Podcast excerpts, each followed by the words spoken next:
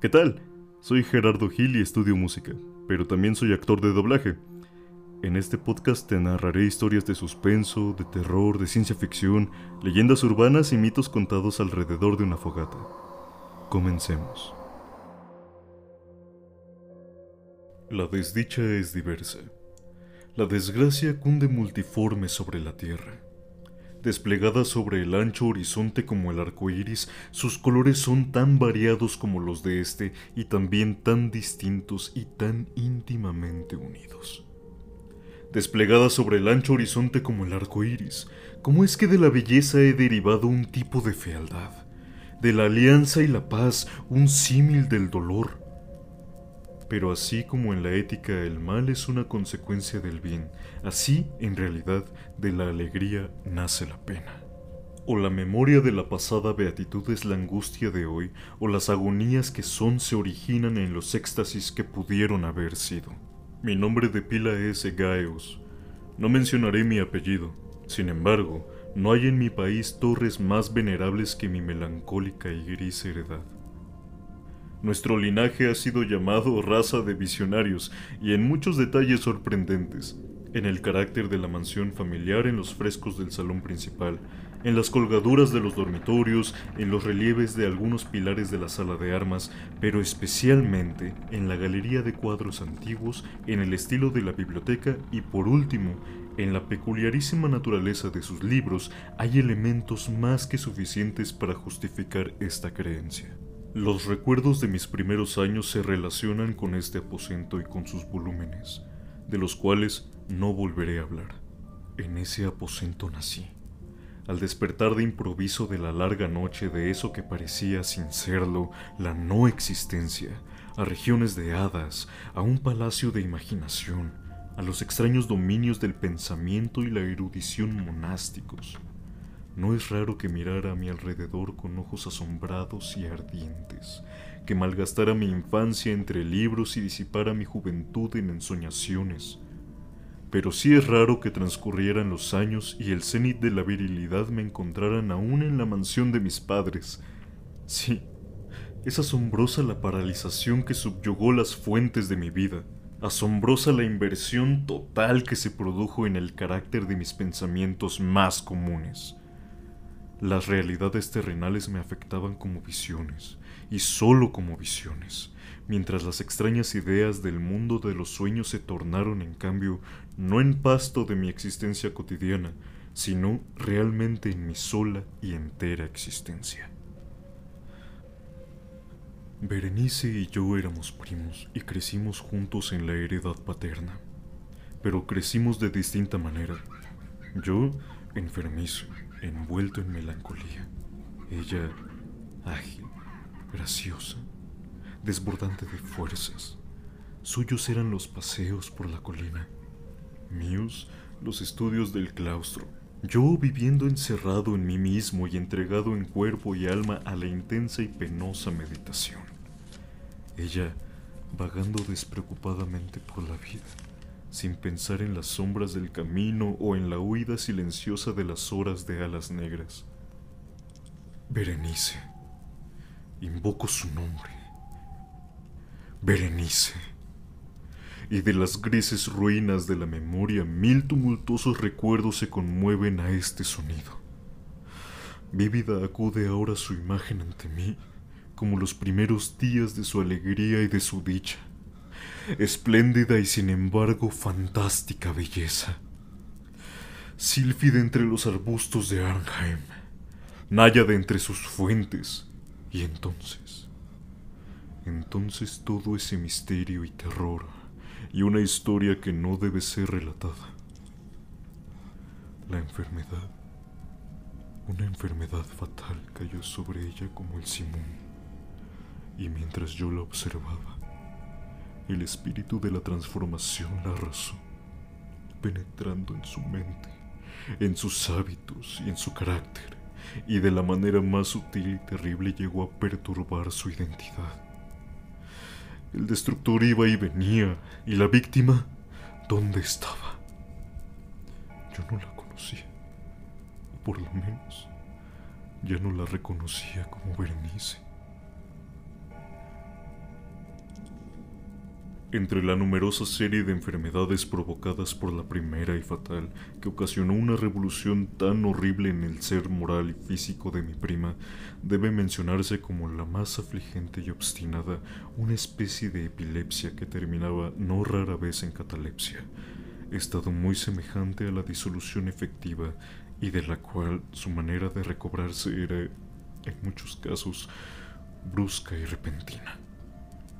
Entre tanto, mi propia enfermedad, pues me han dicho que no debo darle otro nombre. Mi propia enfermedad crecía rápidamente, asumiendo por último un carácter monomaniaco de una especie nueva y extraordinaria que ganaba cada vez más vigor. Y al fin obtuvo sobre mí un incomprensible ascendiente. Esta monomanía, si así debo llamarla, consistía en una irritabilidad morbosa de esas propiedades de la mente que la ciencia psicológica designa con la palabra atención.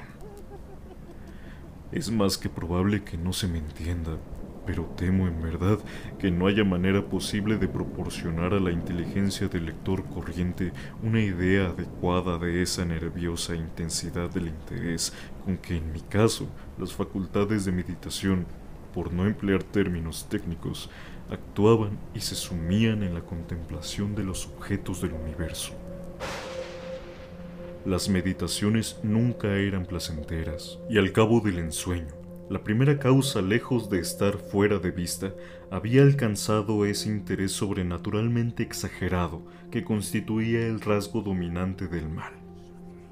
En una palabra, las facultades mentales más ejercidas en mi caso eran, como ya lo he dicho, las de la atención, mientras en el soñador son las de la especulación. Y aunque para un observador descuidado pueda parecer fuera de duda que la alteración producida en la condición moral de Berenice por su desventurada enfermedad me brindaría muchos objetos para el ejercicio de esa intensa y anormal meditación, cuya naturaleza me ha costado cierto trabajo explicar, en modo alguno era este el caso.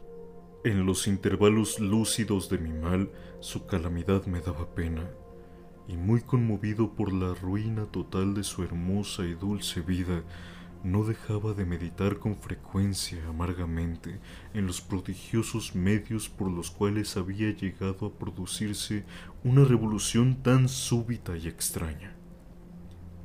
Fiel a su propio carácter, mi trastorno se gozaba en los cambios menos importantes, pero más llamativos, operados en la constitución física de Berenice, en la singular y espantosa distorsión de su identidad personal. En los días más brillantes de su belleza incomparable, seguramente no la amé en la extraña anomalía de mi existencia, los sentimientos en mí nunca venían del corazón. Las pasiones siempre venían de la inteligencia.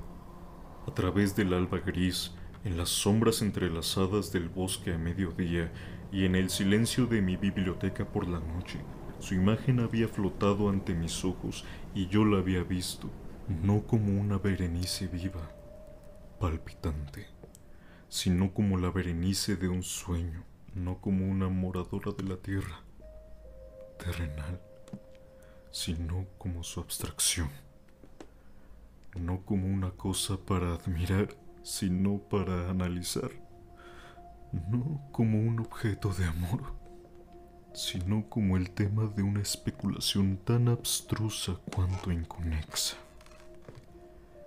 Y ahora, Ahora temblaba en su presencia y palidecía cuando se acercaba. Sin embargo, lamentando amargamente su decadencia y su ruina, recordé que me había amado largo tiempo y en un mal momento le hablé de matrimonio. Y al fin se acercaba la fecha de nuestras nupcias cuando, una tarde de invierno, en uno de esos días intempestivamente cálidos, serenos y brumosos, que son la nodriza de la hermosa Alción, me senté creyéndome solo en el gabinete interior de la biblioteca. Pero alzando los ojos vi ante mí a Berenice. Fue mi imaginación excitada la influencia de la atmósfera brumosa, la luz incierta crepuscular del aposento o los grises vestidos que envolvían su figura, los que le dieron un contorno tan vacilante e indefinido. No sabría decirlo. No profirió una palabra y yo por nada del mundo hubiera sido capaz de pronunciar una sílaba. Un escalofrío helado recorrió mi cuerpo me oprimió una sensación de intolerable ansiedad. Una curiosidad devoradora invadió mi alma y reclinándome en el asiento permanecí un instante sin respirar, inmóvil, con los ojos clavados en su persona. Ah, su delgadez era excesiva y ni un vestigio del ser primitivo asomaba en una sola línea del contorno. Mis ardorosas miradas cayeron por fin en su rostro. La frente era alta, muy pálida, singularmente plácida y el que en un tiempo fuera cabello de azabache caía parcialmente sobre ella sombreando las hundidas sienes con innumerables rizos, ahora de un rubio reluciente, que por su matiz fantástico discordaban por completo con la melancolía dominante de su rostro. Sus ojos no tenían vida ni brillo y parecían sin pupilas y esquivé involuntariamente su mirada vidriosa para contemplar los labios finos y contraídos.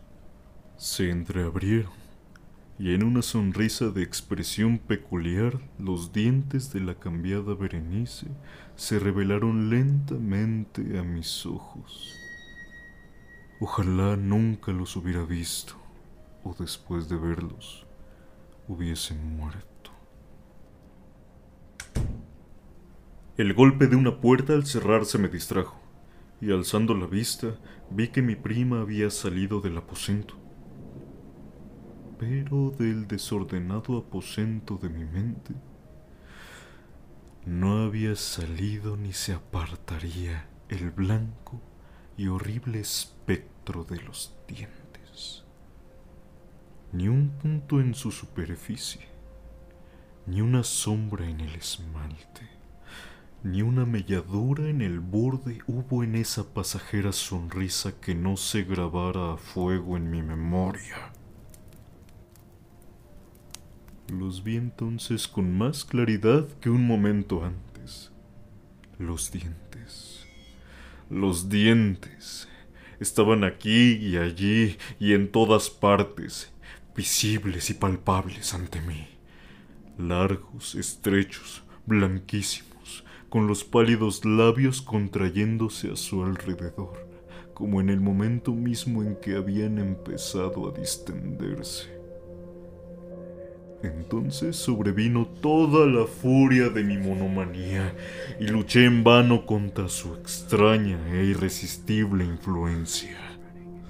Entre los múltiples objetos del mundo exterior no tenía pensamiento sino para los dientes los ansiaba con un deseo frenético. Todos los otros asuntos y todos los diferentes intereses se absorbieron en una sola contemplación. Ellos, ellos eran los únicos presentes a mi mirada mental su insustituible individualidad llegaron a ser la esencia de mi vida intelectual. Los observé a todas las luces. Les hice adoptar todas las actitudes. Examiné sus características. Estudié sus peculiaridades. Medité sobre su conformación. Reflexioné sobre el cambio de su naturaleza. Me estremecía al asignarles en imaginación un poder sensible y consciente y aún sin la ayuda de los labios, una capacidad de expresión moral. Se ha dicho bien de Mademoiselle Sayé que tout se pas tant de sentiment. Y de Berenice, yo creía con la mayor seriedad que tú se den tant decide. Decide. Ah, este fue el insensato pensamiento que me destruyó. Decide. Por eso era que los codiciaba tan locamente. Sentí que solo su posesión podía devolverme la paz, restituyéndome a la razón. Y la tarde cayó sobre mí y vino la oscuridad. Duró y se fue. Y amaneció el nuevo día. Y las brumas de una segunda noche se acumularon y yo seguía inmóvil, sentado en aquel aposento solitario. Y seguí sumido en la meditación, y el fantasma de los dientes mantenía su terrible ascendiente como si con la claridad más viva y más espantosa flotara entre las cambiantes luces y sombras del recinto. Al fin, irrumpió en mis sueños un grito como de horror y consternación, y luego, tras una pausa, el sonido de turbadas voces mezcladas con sordos lamentos de dolor y pena. Me levanté de mi asiento y abriendo de par en par una de las puertas de la biblioteca, vi en la antecámara a una criada deshecha en lágrimas, quien me dijo que Berenice ya no existía. Había tenido un acceso de epilepsia por la mañana temprano. Y ahora, al caer la noche, la tumba estaba dispuesta para su ocupante y terminados los preparativos del entierro. Me encontré sentado en la biblioteca y de nuevo, solo. Me parecía que acababa de despertar de un sueño confuso y excitante. Sabía que era medianoche y que desde la puesta del sol, Berenice estaba enterrada. Pero del melancólico periodo intermedio no tenía conocimiento real, o por lo menos definido. Sin embargo, su recuerdo estaba repleto de horror. Horror más horrible por lo vago. Terror más terrible por su ambigüedad. Era una página atroz en la historia de mi existencia, escrita toda con recuerdos oscuros, espantosos, ininteligibles. Luché por descifrarlos, pero en vano mientras una y otra vez, como el espíritu de un sonido ausente, un agudo y penetrante grito de mujer parecía sonar en mis oídos. Yo... Yo había hecho algo. ¿Qué era? Me lo pregunté a mí mismo en voz alta y los susurrantes ecos del aposento me respondieron. ¿Qué era?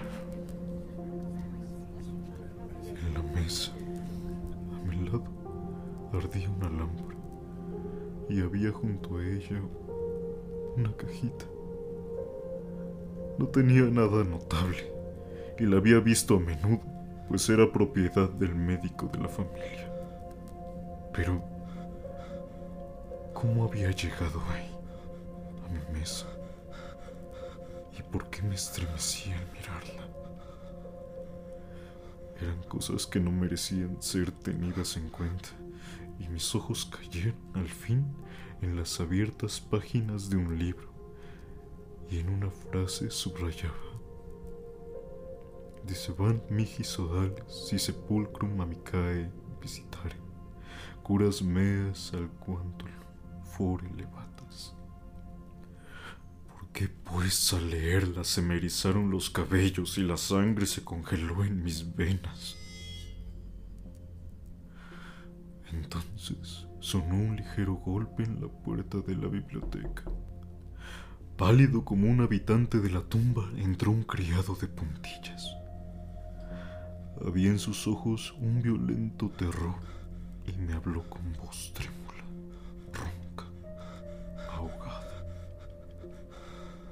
¿Qué dijo? Oí algunas frases entrecortadas. Hablaba de un salvaje grito que había turbado el silencio de la noche, de la servidumbre reunida para buscar el origen del sonido, y su voz cobró un tono espeluznante, nítido, cuando me habló susurrando de una tumba violada, de un cadáver desfigurado sin mortaja y que aún respiraba, aún palpitaba aún vivía. Señaló mis ropas. Estaban manchadas de barro, de sangre coagulada. No dije nada. Me tomó suavemente la mano. Tenía manchas de uñas humanas.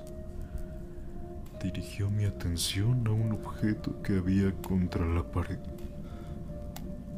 Lo miré durante unos minutos.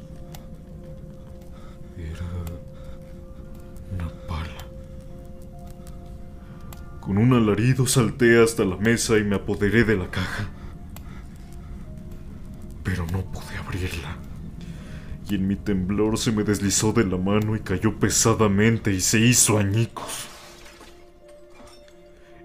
Entre ellos Entrechocando se rodaron algunos instrumentos de cirugía dental, mezclados con 32 objetos pequeños, blancos, marfilinos, que se desparramaron por el piso.